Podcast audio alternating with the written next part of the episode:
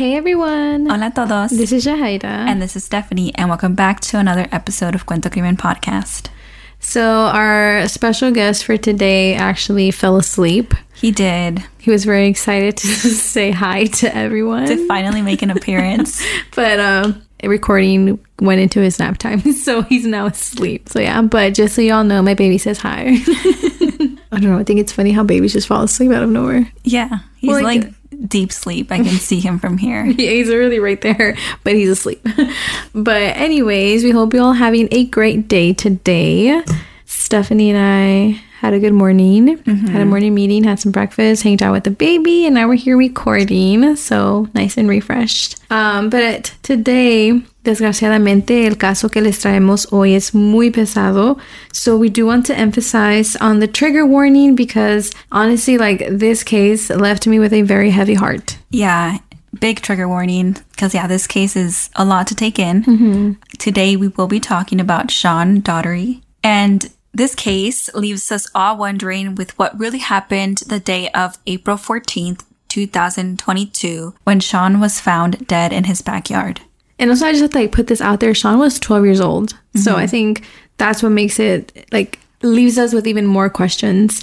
And this is still an open case. Like Steph said, it just happened this past April. So it's fairly recent. And, you know, his family, they're still searching for answers and they're demanding a more in depth investigation. Y cuando empiece el episodio ya will see the whole stickiness to this case, like mm-hmm. all these mm-hmm. questions, like a lot of things don't add up. And like we just ask ourselves, like, why are people concluding it to be this when it could be something else? Yeah. So before we begin, we would like to give you all a heads up because we will be talking about sensitive topics. Queremos darles una advertencia porque vamos a hablar de temas sensibles y también queremos decir que hablamos de estos casos con todo respeto a las familias y a las víctimas. Okay, let's begin.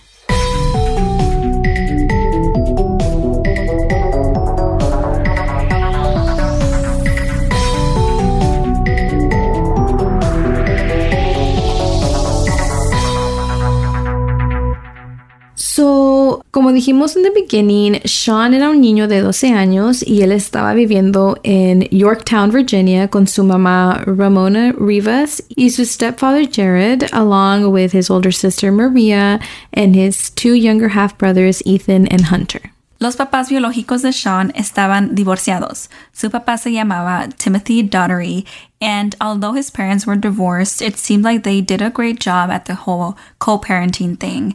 And so Sean was close to both his mom and dad. Yeah, from like what we read and what we heard, it seemed like they all got along. It was mm-hmm. a good dynamic. And I feel like it's always nice to hear two people co parenting for the sake of the child. So, yeah, so Sean, you know, he was doing great. Sean era un niño muy amable y inteligente. Era el un estudiante del sexto grado en la escuela secundaria Tabb. Y él quería un día ser el presidente de los Estados Unidos. I love hearing all the big dreams right? that kids have. He like, had like a big personality. Yeah, to say that you want to be the president, mm-hmm. like that's like so cute and like yes, like have these big dreams, you yeah. know. And yeah, it was said that he was a straight A student and other facts about him is that he loved Star Wars and he loved video games and also, of course, Disney. Who doesn't like Disney? um, his mom, Ramona, and his stepdad, Jared, were both in the U.S. Air Force, y de hecho su mamá apenas había aceptado una nueva posición en el Pentagon. Y el Pentagon, por los que no viven en los Estados Unidos, es un edificio de la seda del Departamento de Defensa de los Estados Unidos. So it's like a big deal and like But like if you're from the, you know, the US, you know what you know this place. Like you yeah, know, or you've learned about it, yeah. like in school. Yeah. So it was it was a top-notch job y este era un logro muy grande para la familia. Of course, they were also proud of their mom y ellos ya tenían planeado mudarse y cuando le dieron esa noticia a Sean, you know, along with the rest of his siblings, él estaba súper emocionado. He was beyond happy that his mom was going to work at the Pentagon. Like he was proud of his mom. Yeah, and like again like his dream to become a president like i think mm, you know yeah. it kind of it's like oh my god it. yeah So super cool. He couldn't wait to tell all his friends about the news and like pretty much tell the whole school, you know? He also mentioned how he couldn't wait to get some, you know, chocolate milk candies with the iconic building stamp on top. I guess that's something they have there, I- right? yeah, I really don't know, but he seemed very excited about those. and I guess that also just shows like el corazón de un niño. Yeah. I can honestly just say that I felt the excitement for him. Like, also just imagine how cool it is to go to school and say my mom works at the Pentagon. Like, that's badass. Like, here I am thinking my kid is gonna be cool for saying my mom has a true crime podcast, and you know, but no, this, you know, she works at the Pentagon, so that must be really cool. That's true. Pero desafortunadamente, Sean never got to experience that. He never got to show it off. He never got to tell his, like, I guess, really like live it out type of mm-hmm. thing where to really truly enjoy it. Yeah. El 14 de abril del 2022, Sean se quedó solo en la casa cuidando de su hermanito de dos años. Su mamá Ramona había llevado a su mamá, que era abuelita de Sean, a una cita y su padrastro Jared también estaba en otra cita con su otro hermanito. So, a busy day for the family. Ramona said that this wasn't the first time that Sean babysat and that she trusted him because he was very responsible. Y también both her and her husband weren't going to take that long. Mm-hmm. I mean, yeah, appointments don't take mm-hmm. usually like more than two hours. And also, just to note, Sean wasn't aware that he was going to stay alone this day because, like, later on in the case, like, we hear that, like, maybe this was planned, but he was not aware of these plans. Like, he got home from school and it just worked out that he had to babysit his brother. But, anyways, yeah, Sean was babysitting, y en ese tiempo que estaba, you know, Sean alone, um, it is said that he completed his homework and he even started on some house chores. Esta estuvo en el teléfono con su mamá y todo parecía bien con él, like he had everything under control at home. And around 4:30, la hermana de Sean, María, um, llegó a la casa because I think she was in practice. Y ella llegó un poco deprisa because she had to quickly get ready porque su novio iba a venir a recogerla. Pero cuando ella llega a la casa y toca, Sean no le contesta. And so she keeps knocking for a while, but again, no answer. And so eventually she ends up calling her mom, Ramona, and she's like, Hey, like, isn't Sean home? And her mom's like, Yeah, like, he should be there. And she's like, Well, he's not opening the door. So then her mom tells her to call Sean and, you know, see if he answers, porque a lo mejor él estaba jugando sus videojuegos y no escuchaba el doorbell. Pero cuando Maria le llama a Sean, she gets no answer ni por el teléfono, ni por phone call o mensaje. Y después de esperar un, un rato, mejor ella decide ir por la yarda a ver si la puerta estaba abierta. And when she does that, she sees something that can't be unseen. And again, this is like a quick trigger warning porque vamos a describir qué es lo que encontró María, you know, que le cambió su vida. So you might want to skip like a few minutes ahead. Entonces, cuando ella da la vuelta para entrar a la yarda, allí en la yarda, ella mira el cuerpo de su hermano Sean colgando. Su cuerpo estaba colgando de un swing set. His arms and hands were tied down by his waist with a belt. No tenía zapatos and he had a motorcycle helmet bag over his head and his glasses were found on the ground broken. If this left me speechless, imagine Maria as a teenage girl seeing this firsthand y es tu mm-hmm. hermanito menor. Yeah, because like she's kind of in a rush. Like she's like went to school, had mm-hmm. practice, and has like plans for the evening, and like she's just in a rush, like in the zone. Yeah. like that is something like you just don't expect, and you don't ever like. It's a horror scene. Yeah. It's scary. It's ugh, it's so sad. Entonces ella corrió hacia el cuerpo de su hermano, and she began to try lifting him up, and she ended up calling 911 around 4:54 p.m. she like I admire her because she didn't stay shocked. Like she knew how to kind of react. Like that was her first reaction. I'm, I need to go get my brother down. I feel like I would have been stuck. Yeah, like it's either one or the other, right? But Flight I or what is it? Flight or fight? or flight or fight. yeah, there you go. She definitely like Fought. fought, and like ran to him. And while they were waiting for the paramedics, María también trató, you know, de bajar a Sean y ella intentó de quitarle el cinto that was tied like around his waist with his arms, but it was way too tight. And by the way, like this is a detail that we will come back to later in the episode. While she waited, she did manage to get him down y sí empezó a darle CPR until the paramedics arrived.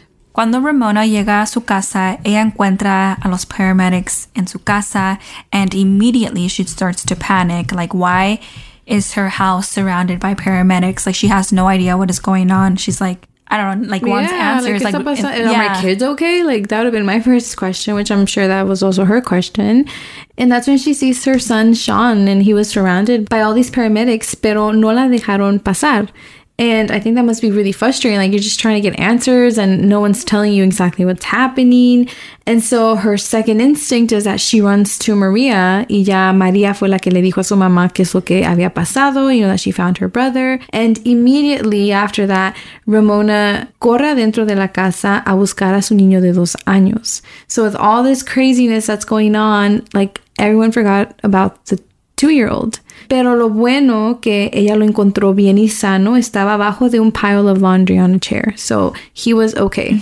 Pero aunque el bebé sí estaba bien, Ramona dice que he wasn't really being himself, like he was fuzzy and but you know, it's always hard to tell with babies, but you know, I feel like also a mom knows. A mom always knows, I can tell you that.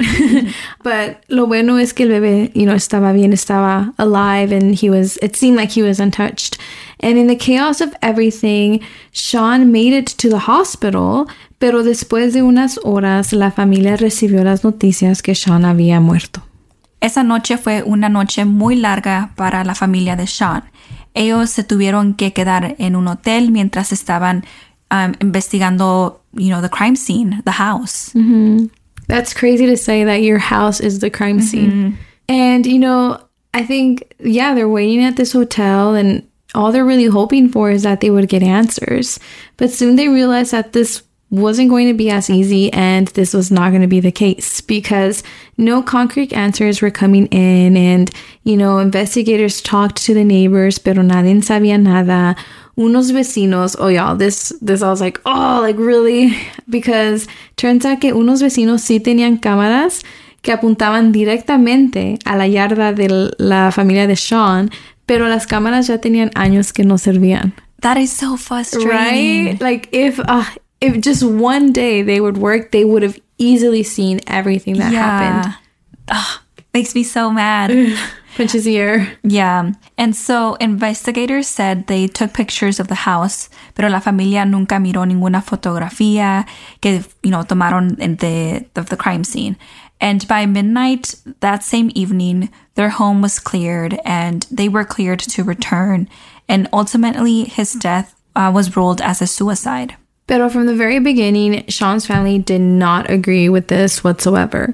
Sean era un niño muy contento, and you know, we also know that sometimes, you know, being suicidal comes from within, right? Like, you don't really know. But like to them, it just doesn't make sense because like just an hour before all of this happened, like before Maria found his body, él estaba hablando con su mamá por teléfono. He seemed fine. He seemed mm-hmm. happy, you know, and he was taking care of his younger brother. Mm-hmm.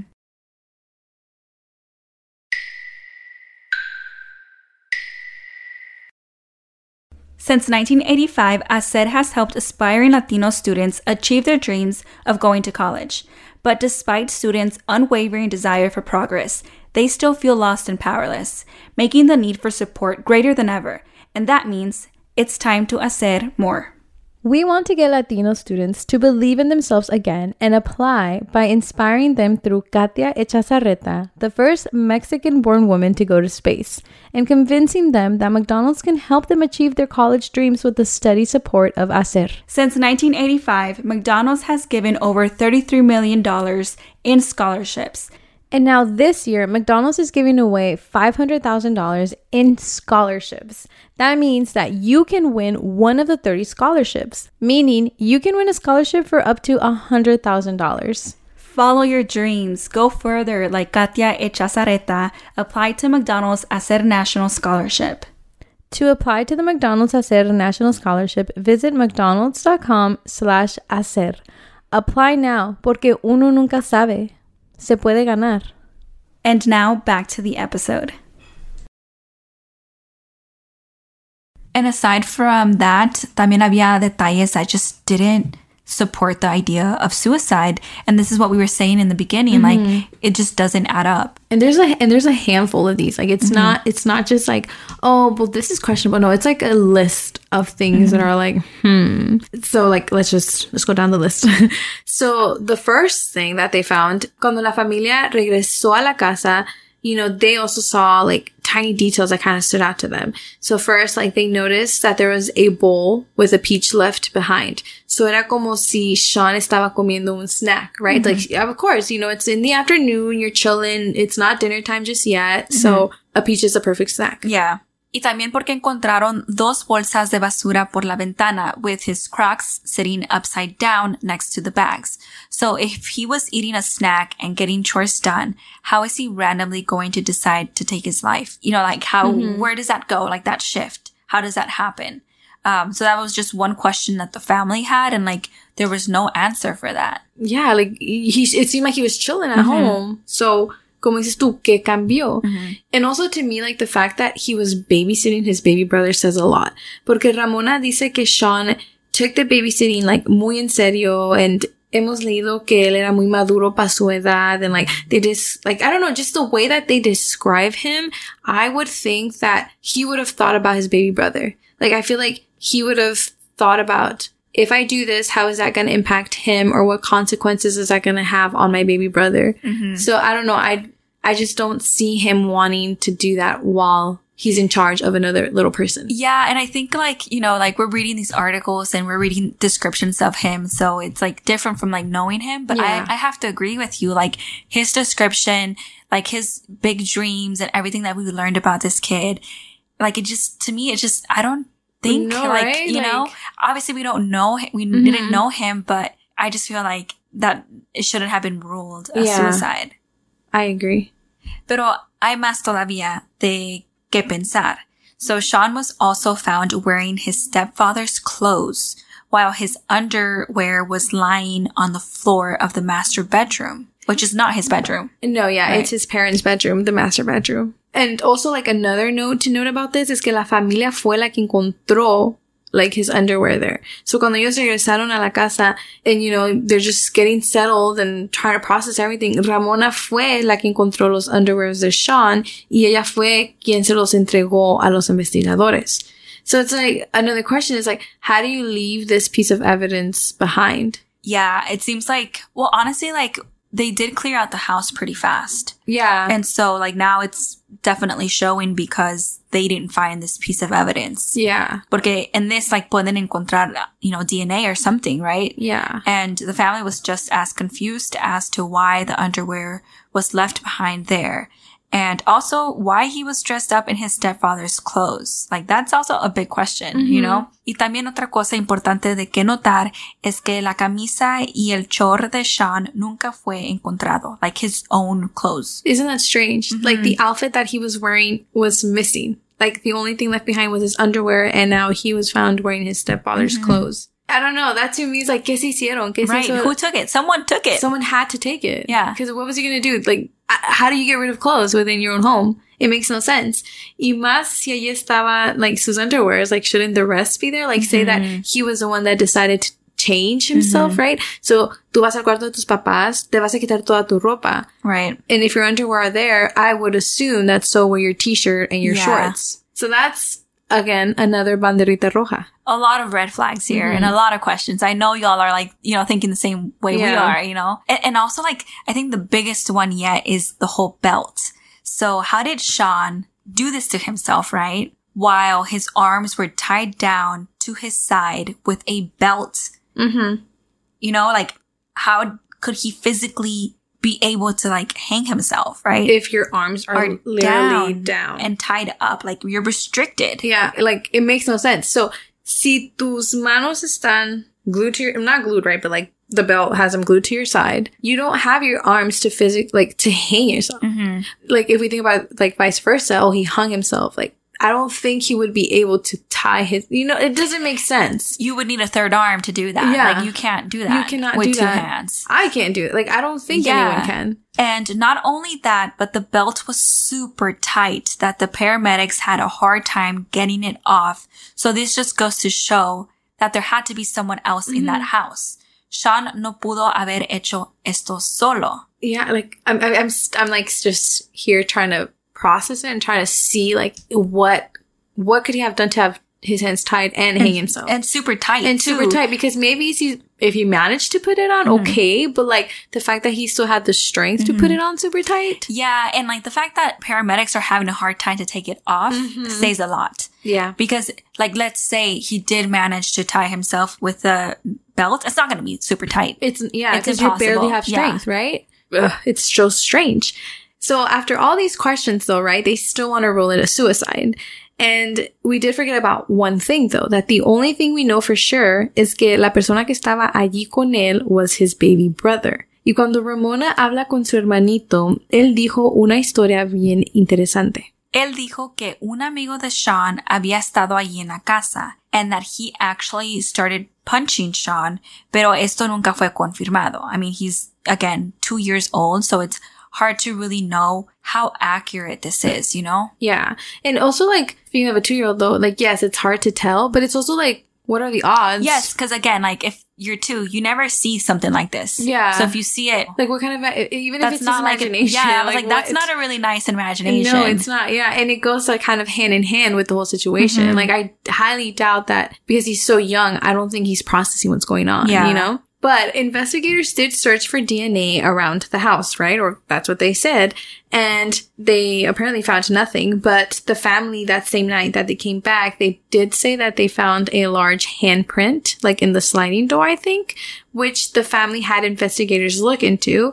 But unfortunately, there was no match to this. So if authorities can't really like know whose this handprint is, you know, like it's Mm-hmm. not Sean's, it's not the stepfather's, it's not the mom's, like then someone else, right? Like I, Yeah. I want to know like what they concluded from that. while we were investigating, like reading stuff, like it was kind of like this bomb was dropped of this handprint. They looked into it, no match, move on. Yeah. Pero tienes razón. Like it was obviously didn't belong to any of the family, so that means someone else was Mm-hmm. around. or if it was like the family, like they should have confirmed it, like who, like yeah, Like, Exactly. if it's not a stranger, can you tell me like whose hand Yeah. that was? Was it? I agree. But this case leaves behind so many questions y por esa razón la familia y comunidad de Sean no creen que Sean se quitó su propia vida. And honestly, to me, it does not. Like, I also don't agree with it. It doesn't make sense. Too many red flags to just label it mm-hmm. as a suicide. Él era muy feliz and, you know, he had a loving home and a family and again, all these pieces of evidence. Mm-hmm. Like, it's just, it's not adding up. Yeah, and like you said earlier, a lot of this is like internal, right? Mm-hmm. But Sean had no history of depression or suicide, and I mean, he's described as a happy child. Y también like, you know, they revisaron su celular y su iPad, but they couldn't find anything related to that subject. And I feel like he was a really smart kid, like with big goals and, you know, 12 year old that, I don't know, like, I feel like if he was considering, like, they would have found something in his iPad. Well, yeah, because I think like once you start like doing deep searches, like you're gonna find something. Pero en esta ocasión no encontraron nada. And um, they also, you know, they checked in with his school and his classmates, but again, there was like no signs of Sean getting bullied either. I mean, there was like a little altercation that I think he had like a few months back, but like it wasn't mm, a big deal. And Sean was, you know, just everyone moved on from it. Like there was really nothing there for them to try to use as an excuse as to why he wanted to take his life. Y por estos motivos, la familia, you know, siguieron con muchas preguntas y no están de acuerdo con lo que los investigadores concluyeron. The family has asked the investigators to look over the case again and to investigate it, you know, with more details, right? But the police department has rejected this idea. Ellos dicen que ellos ya investigaron todo and that there's nothing else to look at. And they said that unless the family has more evidence, they don't think they have a reason to see things over again. And honestly, that sucks. Like that must suck so bad because like here you have this family saying like, I, I want more answers. Mm-hmm. Like I'm not okay with this. Like, and then the people that are supposed to be helping you like, oh, sorry, like that's it. What, what, what now? Yeah, I just feel like if we have questions, like how do investigators not have these same questions? Exactly. Like, are they not curious? I, guess not because they released a video on their Facebook diciendo que ellos no van a volver a abrir el caso. Um, they said, and we quote, we just wanted to get out our information to put their mind at ease. There's not someone in our community that's out killing people and we're not investigating it. We take all matters seriously. End quote. It doesn't feel that way because if Mm-hmm. the family feels some sort of way that they're not like getting that attention, then it's, I don't know. Yeah. Does it really matter? Like, is their statement really true? Like, I don't, just doesn't seem like it. mm-hmm. Cause I don't know, este caso, I feel like there's just so much going on in the scene that a second or even a third look is needed. Cause yeah, there's just so many questions. It's like so many pieces of evidence that aren't being explained. Pero lo bueno es que la familia de Sean no se da por vencida. La familia lanzó su campaña en las redes sociales y contrataron un investigador privado. I'm glad they did that. And, and it's like, sucks that they have to like go to these extreme measures because mm-hmm. your own police department isn't like taking you serious. But you know, I'm glad that they did do that and like they just didn't take no for an answer. No se quedaron con las manos cruzadas. And they have a Facebook page called What Happened to Sean. Y ahí ellos están al pendiente del caso. And they are all up to date with any and all updates that Sean if y'all are interested. Mm-hmm. And again, I love to see how like social media is used as a movement for some of these cases. Mm-hmm. Love that. So yeah, so even though the case was ruled a suicide, like us, many people don't agree and they have their own theories on what happened. The first theory we read was that maybe Sean was targeted because his parents were high ranking status in the military. Mm-hmm. And obviously that's like a very like big, even conspiracy type of mm-hmm. theory. So we decided like not to get too, too invested in that because then we're going to sidetrack. But yeah, that's one of the theories. And the other theory is that there was a killer within the neighborhood. Después de la muerte de Sean, you know, la comunidad puso cámaras de vigilancia por todo el neighborhood y por allí se dieron cuenta de que alguien venía casi todos los días al memorial de Sean. So like, you know, they had like a little like place for him, mm-hmm. right? And someone was always there and never like, f- like fully there. It's kind of like mm-hmm. just like when things were empty or kind of just in the background. And so they thought that this person was either responsible for Sean's death or that they knew the person responsible for his death and that they felt guilty, which is why they would visit daily. Pero como dijimos, these are theories, so nothing was ever confirmed y ahora después de varios meses, nada ha cambiado en este caso. Yeah, Sean's death is still ruled a suicide. Yeah, we encourage you all to share his picture and his case. We should try our best to help his parents, um, you know, with investigators to find justice for their son. Yeah, because I mean, I'm going to ask a question to you all and you guys can feel free to answer on our Instagram post. Like we can have a whole discussion, but like, do y'all agree that this case was a suicide or like at first glance, does it look like a suicide? I'm really curious to know what y'all think. Yeah, because I I can't I can't take that one. Like, yeah, I, can't- think this is like the, one of the cases where I feel like no, like it's not a suicide. it's so obvious that it's. That, well, I shouldn't say that, but like I feel like there's a lot of evidence. so many questions and like they're not answered in a way where like I would feel like okay, like That's let's move good, on, right? yeah. Yeah. So yeah, like this case for sure, I feel like really strongly that there's more to it. Mm-hmm. And it's also kind of even stranger the fact that, como dices tú, like, do investigators not see it? Like, si yo lo veo, do you not see it? So it's kind of like, well, are they just choosing not to see it? Yeah, and like okay, like if it is right, like I feel like they know as much as we know. Mm-hmm. Because like if they knew more, they wouldn't hide it from the public, right? Yeah. Because if they had more Well, information, depende what they know. Oh, true. I guess. I guess it could be tricky, but I don't know. It's just like there's a whole public with questions. Like if you have answers to claim Give. that it is a suicide, why aren't you going to tell us? Oh, okay. I see what you, You mean. know? Yeah. uh-huh. To really just like, no, this is the answer. This is like a clear statement. You know what I mean? Like this is what happened. This is the evidence. There's no like holes you can poke at, you know? Then Mm-hmm. you're say giving, it. you're basically like giving the people what they want. Like you're answering what they want, which is true. Like what else are you hiding? Like what Yeah. else could be like more? Like you're already saying it's a suicide. yeah. I don't know. It's a lot. This this case was a lot to like unpacked and a lot to process. Pero como dijimos, like nos dejó el corazón bien pesado. And I don't know. We we we did our research and now we're recording. And I I still I mm-hmm. want to know what happened to Sean. Yeah. Let us know what y'all think on our Instagram or Twitter, TikTok. Mm-hmm. Um, we kind of started filming on TikTok again. We took a little mm-hmm. break. And also, just so y'all know, like, sorry, this is kind of like changing subjects, but like our TikTok videos, they're just recaps of older episodes. So if you need a little summary, go ahead, check us out. Yeah.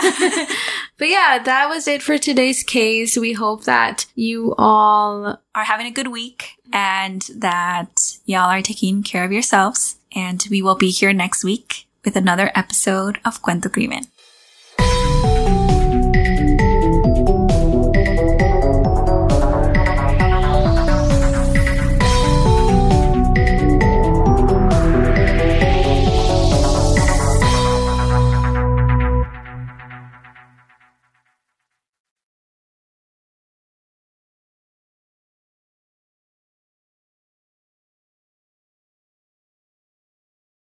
What's up, guys? This is the Unnoticed Podcast with your host George. and your host Ricardo, where we get straight into pop culture, true crime, conspiracies, and scary stories. making you feel like you're right in the room with your homies. And you can find the Unnoticed Podcast on all platforms. And with that being said, Welcome back to the spot. Don't make it hot, we love you. even if you love us or not. Ah.